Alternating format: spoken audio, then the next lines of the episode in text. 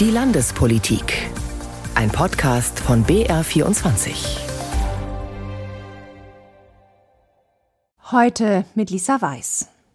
Schicksalswahl. Dieses Wort ist gestern öfter gefallen im Saal Brüssel auf dem Nürnberger Messegelände. Dort haben sich 256 Delegierte der CSU getroffen. Sie haben ihren Kurs bestimmt für eben diese Schicksalswahl, also die Europawahl im kommenden Jahr. Zu ihrem Spitzenkandidaten hat die CSU dabei mit großer Mehrheit den Niederbayern Manfred Weber gekürt, wie schon vor fünf Jahren. Ursula Heller hat ihn nach der Wahl interviewt. Grüß Sie, Herr Weber. 96 Prozent. Ihr Wahlergebnis ist ja fast sozialistisch. Wie sehr können Sie sich denn auf die Unterstützung Ihrer Partei verlassen? In der Vergangenheit gab es ja oft kritische Töne und Störfeuer. Wir als CSU haben bei der Landtagswahl ein starkes Mandat bekommen und haben Bayern jetzt Stabilität gegeben mit der, mit der Landesregierung. Wir starten jetzt direkt durch zur Europawahl. Der Auftakt mit der Listenaufstellung zeigt innere Geschlossenheit und gibt auch die Linie vor. Wir sind die einzige Stimme Bayerns in Europa und wir wollen dafür sorgen, dass dieses Europa nicht von Rechtsradikalen kaputt gemacht wird. Apropos rechts, Sie haben mit Blick auf die AfD und speziell Björn Höcke kämpferisch gesagt, dass Sie sich Europa nicht von Neonazis kaputt machen lassen. Wie sieht denn Ihre Brandmauer aus zur AfD? Ja, Frau Heller, die CSU ist äh, Gründungspartei der europäischen Einigung. Nach dem Zweiten Weltkrieg haben mutige Männer und Frauen aus meiner Partei, aus der CSU, dieses Europa aufgebaut. Strauß und äh, Thierweigel mit dem Euro. Es war mühsam, das aufzubauen. Und heute haben wir wieder Kräfte wie eben Höcke bei der AfD, der sagt, dieses Europa muss sterben. Und ich sage klipp und klar, dieses Europa ist nicht das Beste, ist nicht das Perfekteste, aber es ist ein gutes Europa. Und wir werden es uns von den Neonazis, von der AfD in Deutschland nicht kaputt machen lassen. Ich will, dass wir als CSU Europapartei sind und das auch vergewissern. Bayern kann nur eine gute Zukunft haben, wenn wir eingebettet sind in einem friedlichen Europa. Nun sind aber ungelöste Probleme in der Migrationspolitik Wasser auf die Mühlen der AfD. Wie stehen denn die Chancen für eine faire und menschenwürdige europäische Asyllösung? Wir brauchen dringend eine Lösung in der Migrationsfrage. Wir erleben europaweit, dass das die Menschen umtreibt. Und deswegen die Zahlen müssen runter. Der Staat entscheidet, wer reinkommt und nicht die Schlepperbanden. Und ich erwarte mir da jetzt von den Grünen Klarheit. Auf europäischer Ebene sind wir nämlich kurz vorm Abschluss eines Migrationspaketes, so dass wir rechtlich wieder soliden Grund haben in Europa, wie wir mit Humanität, aber auch Ordnung umgehen. Und die Grünen verweigern sich derzeit am Kompromiss. Es findet ja zeitgleich auch der Grüne Parteitag statt. Und ich sage klipp und klar, die, die sich jetzt einem Kompromiss auf europäischer Ebene verweigern, die, die die Lösung nicht wollen, die sind mitschuld am Erstarken von Rechtsradikalismus in Europa. Wir müssen das Thema jetzt endlich lösen und dafür brauchen wir Konsenswillen von allen Parteien. Sie haben in Ihrer Rede gesagt, dass Sie die Handynummern aller europäischen Staats- und Regierungschefs haben. Welche brauchen Sie gerade am dringendsten? Tja, von vielen. Äh, äh, es ist so, dass Europa äh, herausgefordert wird aber Europa auch alles Potenzial hat, um in die Zukunft zu gehen. Wir müssen uns der Probleme, der Sorgen, der Ängste bewusst werden. Ich nenne auch noch Wohlstandsverlust kann uns drohen. Die Inflation hat vieles schon an, an, an Einkommen weggefressen. Deshalb müssen wir schauen, dass wir wirtschaftlich stark bleiben. Und diese Sorgen sind da. Unsere Antwort als CSU ist, wir werden zeigen, dass wir es können. Wir werden zeigen, dass wir es gestalten können. Die Populisten wollen im Kern keine Antworten auf die Sorgen, weil sie leben von den Sorgen. Und links, äh, gerade unsere Bundesregierung, die Ampelmehrheit hat gezeigt, dass sie auch keine Lösungen hat. Das heißt, Mitte wählen, Verlässlichkeit wählen, CSU unterstützen, gerade weil wir die einzige bayerische Partei sind, die nur eine bayerische Liste hat, die nur bayerische Kandidaten anbietet, kann man sich sicher sein, die stehen für Bayern und wir wollen, dass äh, Wohlstand und Frieden erhalten bleibt. Auftakt für den Wahlkampf zur Europawahl, das war der Spitzenkandidat der CSU, Manfred Weber. Die drei großen Themen im Europawahlkampf sind für den CSU-Spitzenkandidaten Manfred Weber also Wohlstand erhalten, Frieden sichern und Migration regeln. Und was sagt Parteichef Markus Söder dazu? CSU-Chef Markus Söder schließt sich in seiner Rede bei der Delegiertenversammlung Manfred Weber an. Das Thema Migration überfordere den Kontinent, die Kommunen und am Ende, so Söder, vielleicht auch die demokratische Stabilität. Für Söder war der Migrationsgipfel von Bund und Ländern nur ein erster Schritt, dem weiter eine deutliche Begrenzung der Zuwanderung nach Deutschland und Europa folgen müsse. Sonst überlasse man anderen das Feld. Mag übrigens wo sein, dass Populisten und Rechtspopulisten in anderen Ländern Europas den Eindruck von Gemäßigkeit vermitteln wollen. Die AfD will das gar nicht. Die AfD will zeigen, wo ihre eigentlichen Wurzeln herkommen. Und wenn die AfD immer wieder sagt, die anderen sind die Altpartei, die vom Gedankengut und von der Philosophie und von historischen Bezügen älteste Partei in den Parlamenten, ist diese schmutzige AfD, da dürfen wir nicht die Zukunft unseres Landes überlassen, liebe Freundinnen und Freunde. Auf gar keinen Fall. Geht es nach Söder, hat auch die Ampel in Deutschland keine Zukunft. Glaubt ihr und glaubt die Mehrzahl der Deutschen wirklich, dass diese Ampel es wirklich noch einmal schafft, Deutschland aus der von ihr selbst verschuldeten Krise zu führen, das ist ja schlimmer als beim Deutschen Fußballbund, liebe Freundinnen und Freunde. Diese Regierung hat abgewirtschaftet und gehört eigentlich in die Opposition. Von der Ampel in Berlin zurück zum Europäischen Parlament in Straßburg und Brüssel. Sechs Sitze hat die CSU-Fraktion bisher, die will sie auch behalten. Auf Platz zwei schickt die CSU Angelika Niebler aus Oberbayern ins Rennen. Platz drei geht an den JU-Vorsitzenden und Oberpfälzer Christian Doleschal, gefolgt von Monika Hohlmeier, Markus Färber und Stefan Köhler. Ob sie im Juni 2024 alle ins Europaparlament einziehen können, unsicher. Bei der letzten Europawahl holten die Christsozialen 40 Prozent. Mehr Konkurrenz und wechselfreudigere Wähler dürften es dieses Mal für die CSU schwieriger machen. Julia Kammler über die Delegiertenversammlung der CSU in Nürnberg. Migration und wie man damit umgeht, aus Sicht der Partei ein wichtiges Thema bei der Europawahl im kommenden Jahr, das haben wir gerade gehört. Die CSU geführte bayerische Staatsregierung setzt in der Migrationspolitik auf einen vergleichsweise harten Kurs und auf konsequente Abschiebungen. Was die Ampelregierung im Bund vorhat, das geht der Staatsregierung nicht weit genug. Ministerpräsident Markus Söder hat deshalb in dieser Woche ganz demonstrativ zusammen mit Innenminister Joachim Herrmann das Landesamt für Asyl und Rückführungen in Manching bei Ingolstadt besucht. Das ist eine bayerische Spezialbehörde, die sich um Abschiebungen kümmert. Und da haben beide noch einmal deutlich gemacht, es braucht aus ihrer Sicht eine Wende in der Asylpolitik, und zwar schnell. Bayerns Ministerpräsident Markus Söder macht sich Sorgen wegen der Verdopplung der Asylanträge seit dem letzten Jahr. Mit Blick auf die jüngsten Wahlergebnisse brauche es eine völlig neue Politik. Es führt tatsächlich nicht nur zu der Überforderung in der Frage der Unterbringung, das führt auch zu einer Überforderung und Gefährdung der demokratischen Stabilität. Man soll nicht Länder vergleichen, aber das, was in Holland stattgefunden hat, ist ein erneutes Warnsignal, dass ein Großteil der Bevölkerung in Europa sich eine Wende in der Migrationspolitik erwartet, vernünftig, human, gut vertretbar, an den Rechtsstaatgrundsätzen orientiert, aber eben doch eine Wende, ein reines Weiter so darf es nicht geben. In Bayern sei man in der Asylpolitik auf einem guten Weg, so Söder, aber man müsse sich weiter anstrengen. So wurden etwa aus dem Freistaat in den ersten zehn Monaten dieses Jahres rund 1700 ausreisepflichtige Ausländer abgeschoben, rund 8000 gingen freiwillig. Söder will diese Zahlen erhöhen. Schließlich leben aktuell 31.000 Ausreisepflichtige in Bayern. Der Kompromiss zur Asylpolitik zwischen Bund und Ländern geht Söder deshalb nicht weit genug. Wir brauchen mehr. Wir brauchen nicht nur jetzt sofortige Auszahlungen an die Kommunen für dem Geld, sondern wir brauchen auch klare Stoppsignale. Stoppsignale und klare Signale für ein weniger an unkontrollierter Zuwanderung. Das bedeutet für uns auch, die Effektivität der Zurückweisung an den Grenzen zu verstärken.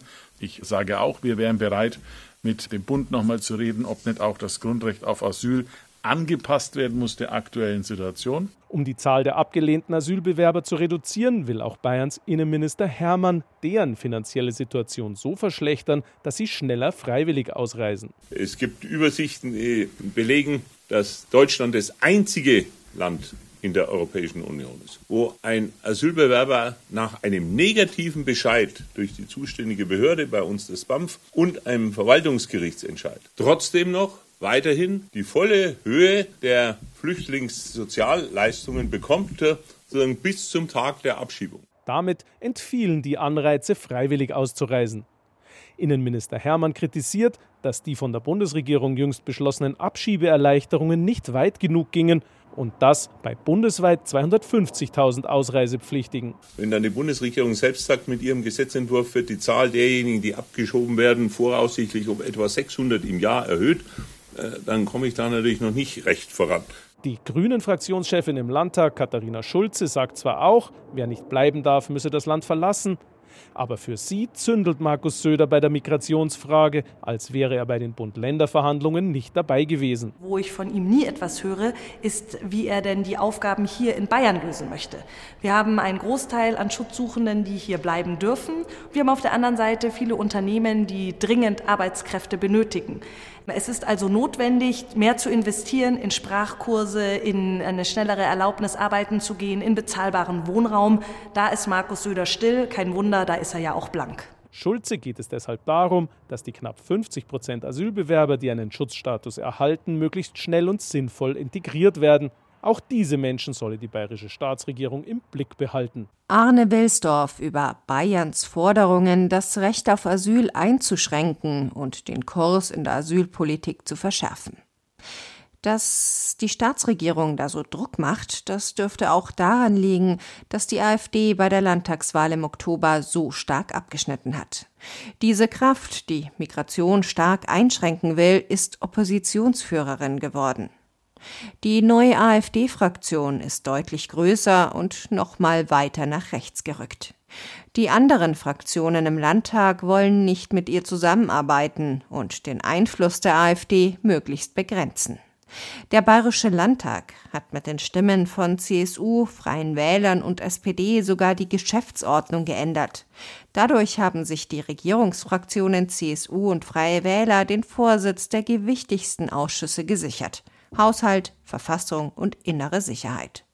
Die AfD hat dann den Vorsitz für die Ausschüsse Landwirtschaft und Europa beansprucht, aber bei der Wahl der Vorsitzenden in dieser Woche ist sie mit ihren Kandidaten, wie erwartet, gescheitert.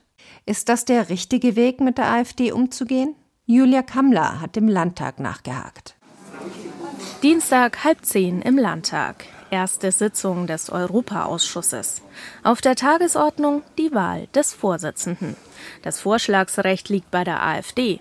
Und die schickt Martin Böhm ins Rennen, den stellvertretenden Fraktionschef und EU-Kritiker. Wir sind der Meinung, die EU in der jetzigen Form bedarf der deutlichen Reform hin zu einer europäischen Wirtschaftsgemeinschaft, sagt Böhm in seiner Bewerbungsrede und fügt hinzu, er werde Herzblut in sein Engagement als Europaausschussvorsitzender reinlegen, sollte er gewählt werden. Die Wahl einer Person ist immer der Ausdruck persönlichen Vertrauens zu einer Person, sagt CSU-Politiker Karl Freller, der als ältestes Mitglied die Wahl leitet, und bittet dann um Handzeichen. Martin Böhm bekommt das Vertrauen nicht. Zwölf Mitglieder von 14 stimmen gegen, nur er selbst und sein AfD-Kollege für ihn. Das Wahlergebnis für Böhm erwartbar. Das sind halt die Machtspiele des Kartells, was hier jetzt zurzeit noch an der Macht ist, an der Regierung. Schauen wir mal, wie es in fünf Jahren aussieht. Auch der AfD-Kandidat für den Vorsitz im Landwirtschaftsausschuss scheitert. Ralf Stadler erhält nur drei Ja-Stimmen, vermutlich alle von der AfD. Beide Ausschüsse werden nun bis auf weiteres von den stellvertretenden Vorsitzenden geleitet, Ulrike Müller, Freie Wähler und Petra Högel, CSU.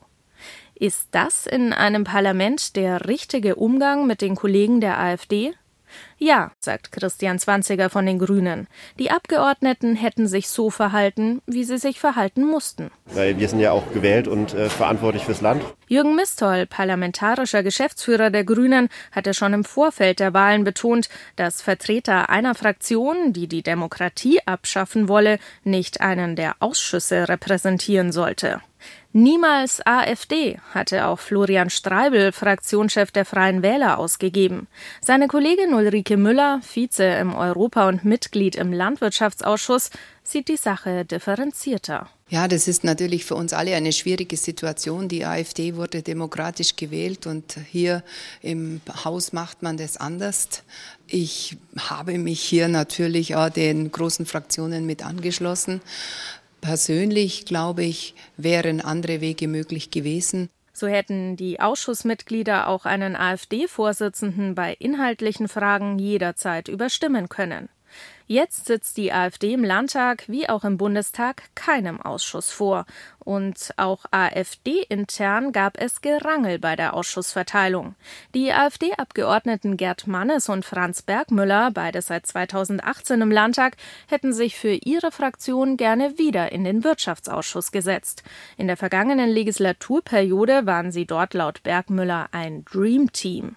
Jetzt stehen die beiden ohne Posten da, werden im Wirtschaftsausschuss durch zwei Landtagsneulinge ersetzt. Die Ausschussbesetzung ist ein demokratisches Abstimmungsergebnis innerhalb der Fraktion und das akzeptiere ich auch, sagt Mannes. Bergmüller wird deutlicher. Er sagt BR24, er und sein Kollege seien der Fraktion zu unbequem. Die beiden gelten als vergleichsweise gemäßigt, gehören nicht zum völkischen Lager und sind bekannt als Gegner der Fraktionsvorsitzenden Katrin Ebner-Steiner. Deren Vize, Martin Böhm, nennt es fehl am Platz, in die Ausschussentsendungen einen Streit hinein zu interpretieren. An einen Austritt aus der Fraktion denken derzeit aber weder Bergmüller noch Mannes. Sollte die AfD in dieser Wahlperiode, wie in der vergangenen, Mitglieder verlieren, würden die Grünen die Opposition im Landtag anführen. Es ist eine Idee, die ursprünglich vom Landesverein für Heimatpflege kommt. Der hatte im September vorgeschlagen, das Morgengebet, das es an den meisten Schulen schon lange nicht mehr gibt, durch einen Morgenimpuls für Gemeinsinn zu ersetzen. CSU und Freie Wähler haben den Gedanken aufgegriffen und sich in ihrem Koalitionsvertrag auf eine wöchentliche Verfassungsviertelstunde geeinigt. Das Ziel mehr politische Bildung an den Schulen. Aber wie soll das genau aussehen? Darum kümmert sich jetzt die neue Kultusministerin Anna Stolz von den Freien Wählern. Und sie will sich dabei an dem orientieren, was einzelne Schulen schon jetzt im Bereich Werte- und Demokratieerziehung machen. Jetzt stimmen wir ab über den Johanniter-Option. Hand hoch, wer das will. Ja, das also ich glaube, das ist die Mehrheit, also werden wir dieses Jahr das wieder machen. Klassenrat in der achten Klasse an der Mittelschule in Karlsfeld bei Dachau. Hier dürfen die Schüler mitbestimmen über eine Spendenaktion, den Projekttag, die Klassenzimmerregeln. Demokratie im Alltag.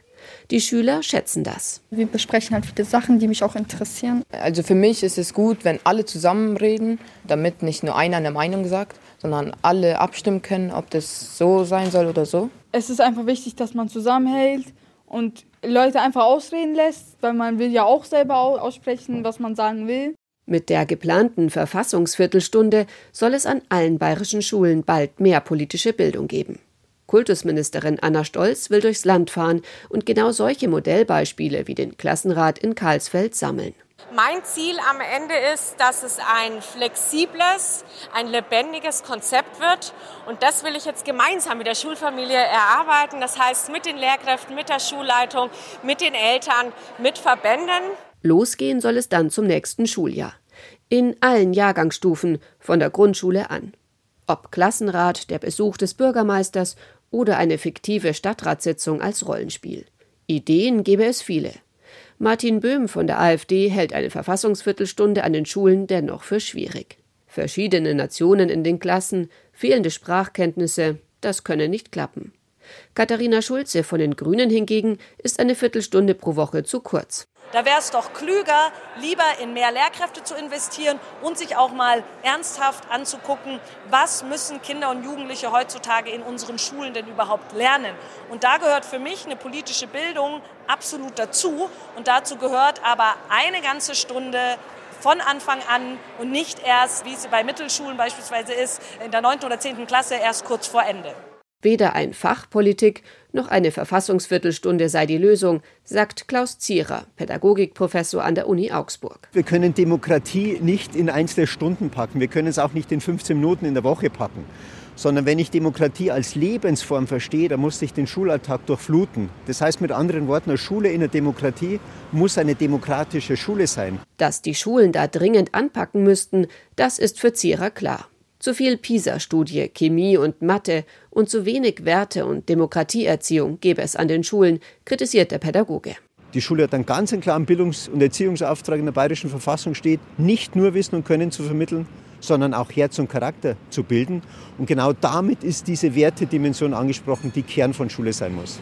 Und nochmal wird in der achten Klasse in Karlsfeld abgestimmt. Wer will ein Paket? Okay, wer will zwei oder mehr? Sie wollen bei der Spendenaktion gleich mehrere Pakete packen. Das werde ich dann weiterleiten.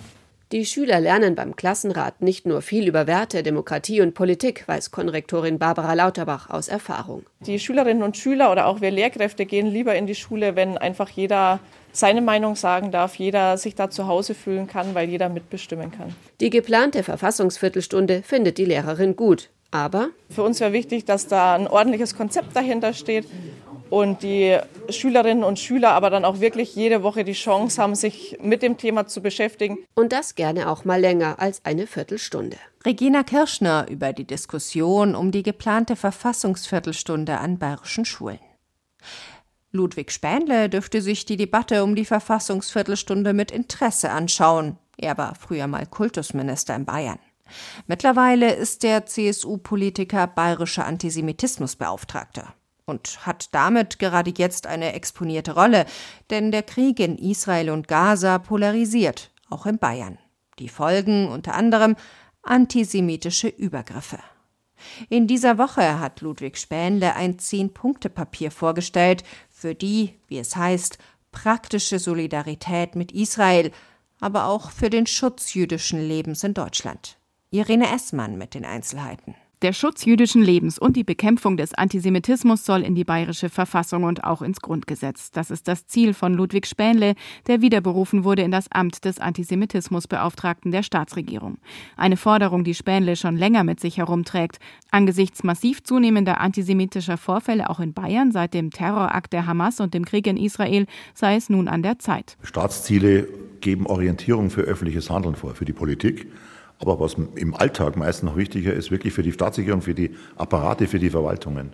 Und insofern gibt es eigentlich keinen leider durch ein negatives, dramatisches Ereignis äh, jetzt äh, geschaffenen Zeitpunkt, als eine solche Orientierung in die Verfassung aufzunehmen. Dennoch dürfte die Umsetzung dauern, denn für eine Verfassungsänderung ist eine Zweidrittelmehrheit im Landtag und eine einfache Mehrheit bei einem Volksentscheid nötig. Kurzfristig umsetzbar sind andere Punkte. So will Spähnle die jüdische Community finanziell dabei unterstützen, ihre Einrichtungen mit Hilfe von privaten Sicherheitsdiensten zu schützen. Vor dem Hintergrund israelfeindlicher Demonstrationen fordert der bayerische Antisemitismusbeauftragte auch Klarheit von Islamverbänden in deren eigenem Interesse, wie Spähnle betont. Und psychisch oder physisch verletzten Israelis will er einen Deutschlandaufenthalt anbieten. Der Präsident des Zentralrats der Juden in Deutschland, Josef Schuster, lobt das Zehn-Punkte-Papier auf BR24-Anfrage ausdrücklich, weil er in voller Klarheit sagen, welche Optionen wir haben, um Antisemitismus wirksam zu bekämpfen. Dass der Staatsregierung das ein ernstes Anliegen ist, zeigt auch eine organisatorische Neuerung. Der Ministerpräsident hat den Antisemitismusbeauftragten nun aus dem Kultusministerium zu sich in die Staatskanzlei geholt. Denn bisher war der Antisemitismusbeauftragte in Bayern ans Kultusministerium angegliedert. Das war die Landespolitik,